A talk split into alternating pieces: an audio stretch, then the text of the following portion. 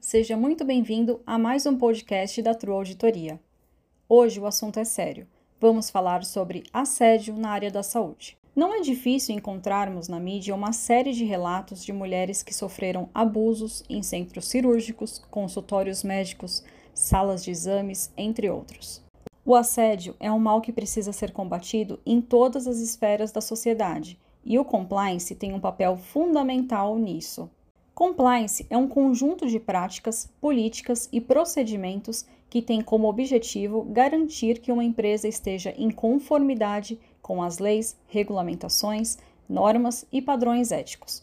Vamos guardar bem essa palavra, ética.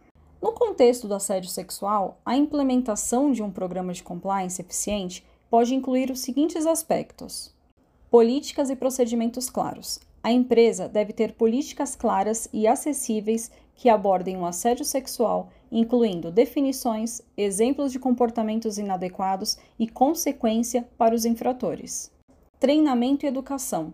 É essencial fornecer treinamento regular e abrangente para todos os colaboradores sobre como reconhecer, prevenir e relatar o assédio sexual. Também é importante treinar a direção da empresa sobre como lidar em casos de denúncias desse tipo de crime. Por falar em denúncia, a organização deve estabelecer também canais de denúncias confidenciais e acessíveis, permitindo que os funcionários relatem incidentes de assédio sexual ou moral sem medo de retaliação. Investigação e resposta.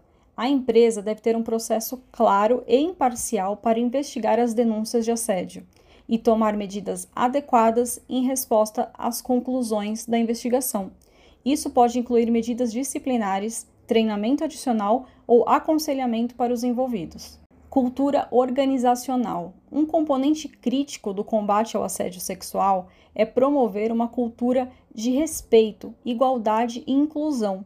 Isso pode incluir a promoção da diversidade, a implementação de práticas de gestão justas e a criação de um ambiente de trabalho seguro e positivo. Ao implementar um programa de compliance eficaz, as organizações podem minimizar o risco de assédio sexual ou moral, protegendo os funcionários e demonstrando seu compromisso com um ambiente de trabalho seguro e ético. Ou seja, o compliance é sim a profilaxia contra o assédio em sistemas de saúde. Portanto, empresas invistam em compliance. Bom, esse foi o nosso podcast de hoje. Eu espero que você tenha gostado desse tema. Eu vejo você no próximo programa. Até lá!